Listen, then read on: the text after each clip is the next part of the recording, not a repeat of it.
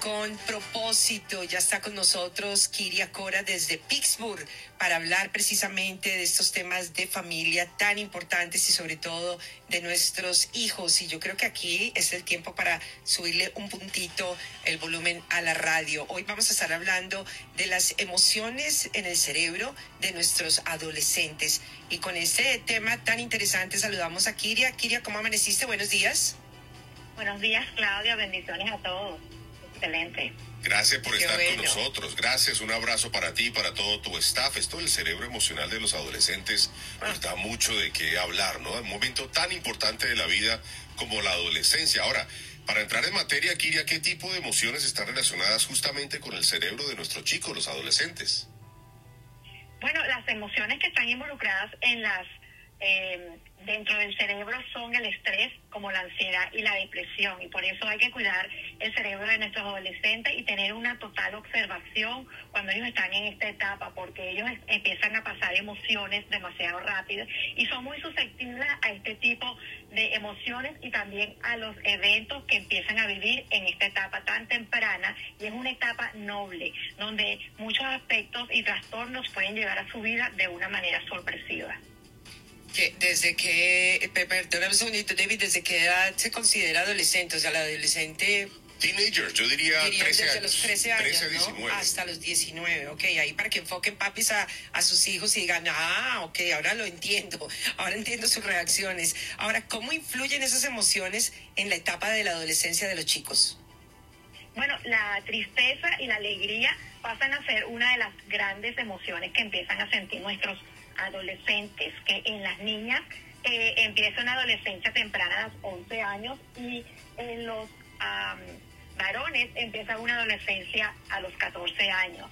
O termina y empieza entonces, empieza un proceso demasiado fuerte donde pasan eh, vulnerablemente de emociones altas y emociones bajas de un segundo. Y por eso es importante estar alerta para estas emociones y poder entender a nuestros teenagers y nuestros adolescentes y poder ayudarlos en este proceso que muchas veces es un poquito más difícil cuando de verdad llega un periodo de ataque como en el caso del bullying también y por eso es importante como padres estar pendientes y estar preparados en amor y conexión con nuestros hijos para entender ese cerebro del adolescente. Bien complejo el tema, por eso agradecemos a Kiria que nos ayude a entender un poquito qué pasa en la cabecita, en las emociones, en el cerebro de nuestros chicos y chicas adolescentes. ¿Qué les sucede justamente a ese cerebro durante el tiempo de la adolescencia? Durante el tiempo de la adolescencia el cerebro desarrolla un desequilibrio entre los sistemas límbicos y de recompensa y por eso en la zona prefrontal y la parte de atrás ella se separa y empieza como un proceso de podamiento neutral se le dice. ¿Por qué? Porque se empiezan como a caer esas ramitas que ya estaban construidas en la niñez y empiezan a crecer una nueva etapa de maduración y por eso este desequilibrio puede ser típico de un estilo emocional que es muy reactivo en la adolescencia y puede promover muchas conductas de riesgo. Por eso es importante como padres estar pendientes y siempre estar guiados profesionalmente para poder entender estas conductas ah, muchas veces eh, eh, vulnerables en nuestros jóvenes en su edad noble. Y es importante empezar a amarlos desde su conducta que no comprendemos para poderlos ayudar a sobrepasar en este puente entre la niñez, la adolescencia y la madurez de un adulto. Claro, y ese para nosotros a veces como, me imagino para el papá en el caso de, David, como nosotras que somos mujeres, vemos las cosas diferentes, ¿no? Yo por lo menos no crié varones, yo crié tres princesas, entonces nunca me tocó luchar con las emociones de un varón. Eh, ustedes sí tienen hijos los dos. En el caso mío, yo veía a mis niñas, por ejemplo, que a veces en la adolescencia amanecían como enojadas. Uno las saludaba y como saludaban porque Buenos días, ¿qué tienen de buenos? Sí, ¿no? Como bravas con uno. Entonces uno, ok. y de cortas palabras, ¿no? Y de pronto, eh, sí, reacciones así como de llorar y también en ese periodo de adolescencia cuando se desarrollan las niñas, que les llega su primer periodo, entonces los cambios son muy bruscos, cuando les salen los primeros granitos en la cara, eh, les afecta mucho, eh, David, porque obviamente las nenas se sienten acomplejadas y que si son gorditas, entonces que se burlan en el colegio. Oye, le toca a uno lidiar y a veces se sienten feas, se sienten gordas, que esto, que lo otro. Y uno de mamá está, bueno, con el Señor guiado, pero llevando esto como si fuera una, un títere, ¿verdad? Eh, Kiria, le toca a uno estar, jale para acá, otro poquito acá, un abrazo acá. No, así no es. Ven, oramos y lidiando con estas cosas. Así que me gustaría oír, Debbie, cómo, cómo lidias tú con tu adolescente, porque tú tienes ahorita a, a Junior que va entrando en una edad interesante. Es es tan parecido a mí que me hace recordar a David, a Héctor David González Martínez cuando era adolescente. Entonces eso, eso me, me limita de ir por, caminos equivocados y más bien entender, ser paciente, abrazar.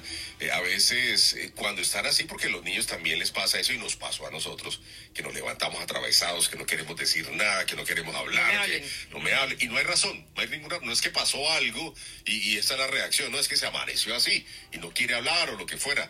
Eh, empiezo con lo físico, lo abrazo, le hago cosquillas, le tiro el balón para que juguemos, me siento al lado para que empecemos a jugar tal vez algún videojuego. A veces la acción habla más que las palabras en esos momentos difíciles. Lo relajas. Y a ti, eh, Kiria, ¿cómo manejas tu nena en la adolescencia? Cuando estuvo, ¿no? Porque ya estaba en universitaria también.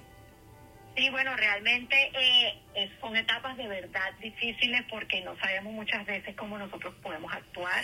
Eh, yo les recomiendo siempre como padres es solamente observar y escuchar detenidamente sin juzgar nuestros adolescentes muchas veces eh, toman cualquier tipo de opinión que nosotros tenemos en contra de ellos, porque ellos están muy susceptibles. Recuerden que las emociones son muy vulnerables, entonces siempre están enojados, como ustedes dijeron. Por lo menos el varón siempre está enojado y la niña siempre siempre está al pendiente de que todo lo que tú le dices, o sea, no, no es lo que tú piensas, porque lamentablemente estamos viviendo en una etapa donde mamá YouTube los está enseñando y papá TikTok está en el medio y entonces están recibiendo mucha información nuestros jóvenes están sobresaturados sobre la información.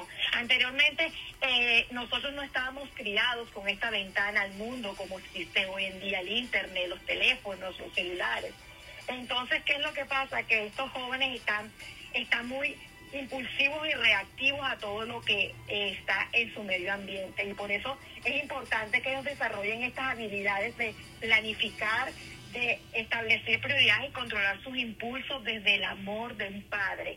Tenemos y necesitamos... Eh, eh, tener una guía profesional y por eso este espacio ha sido creado para esos padres que están en busca de una explicación de la impulsividad y lo explosivo que son sus hijos en este momento. Porque es que existe una gran descoordinación entre la zona emocional del cerebro, que es la amígdala cerebral, ubicada en la subcorteza, y por eso es una desconexión. Mientras que ella va creciendo, las dos partes se van se van eh, desarrollando separadamente. Y por eso que las actitudes, las emociones y el desarrollo de, de un eh, adolescente es tan complicado. Y por eso es importante tener mucha paciencia, mucha guía profesional, mucho amor, conexión.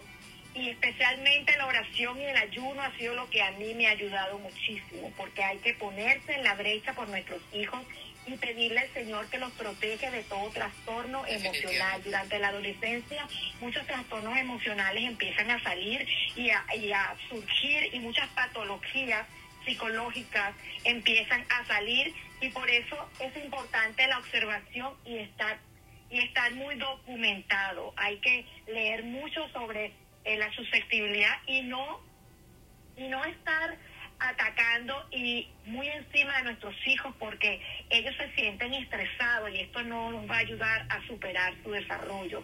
Y por eso es importante que ellos no desarrollen un nivel de estrés y trastorno eh, de depresión porque ellos no pueden quedarse en su cerebro con estas emociones eh, que los pueden marcar y por eso es importante ayudarlos y, y darle herramientas como el mindfulness, que son actividades de desconexión y pausa para su cerebro.